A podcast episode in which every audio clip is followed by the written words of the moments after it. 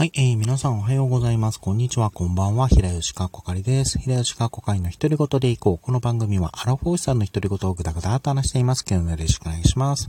えー、今日はですね、あのー、ランダム単語ガチャで出てきたお題でトークする回やっていきたいなと思います。お題はこちら。郵便番号。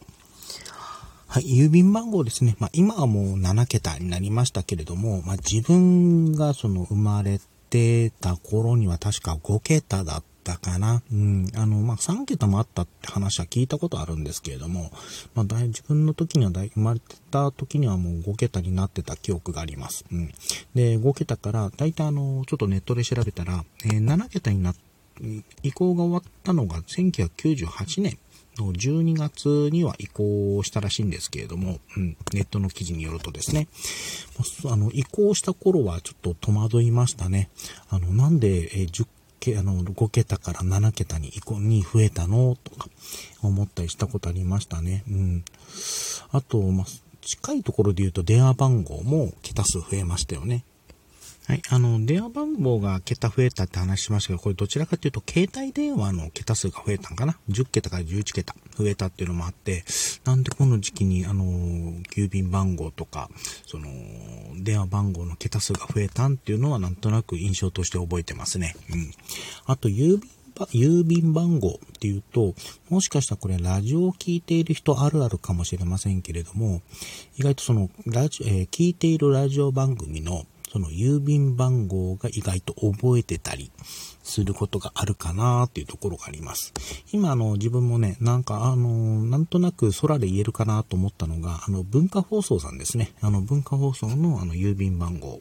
えー、こちらがあの105-8002っていうのはなんとなく覚えてるんですよ。うん、あの文化放送の、まいわゆるアニラジだったりをよく聞いてたっていうこともありますし、今だとあの超 A&G というあのネットトで聞けるあの文化放送のあのネットラジオがあるんですけども、えー、そちらも聞くので、聞くこと多いんですが、あのー、まあ、メール以外にもその郵便番号を、あのー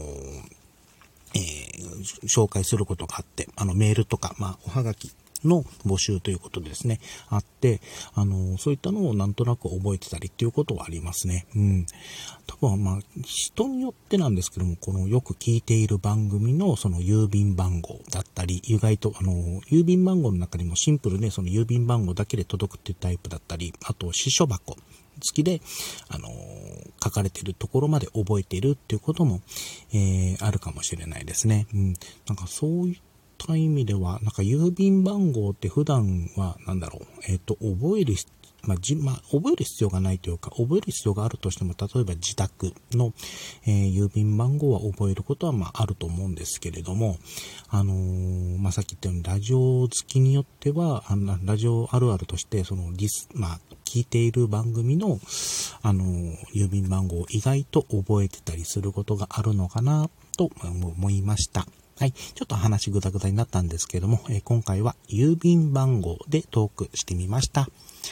い。では今回これで終わりたいと思います。お相手は平吉かこ会でした。最後まで聞いていただいてありがとうございました。それではまた。だからなぜじゃじゃんと押した？